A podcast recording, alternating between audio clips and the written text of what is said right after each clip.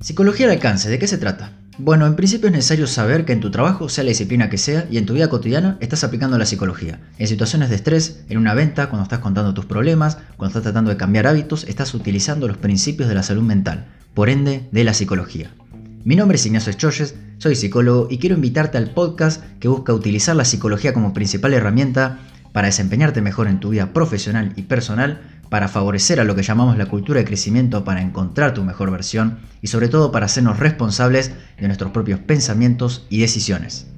Vas a encontrar contenido como herramientas, análisis psicológicos, entrevistas y muchísimo más. Espero tus comentarios, tus devoluciones y cualquier consulta que tengas. Te invito a que sigas este podcast y que me sigas en mis redes para formar parte del podcast que utiliza la psicología para ayudarte a que tus metas estén cada día más al alcance.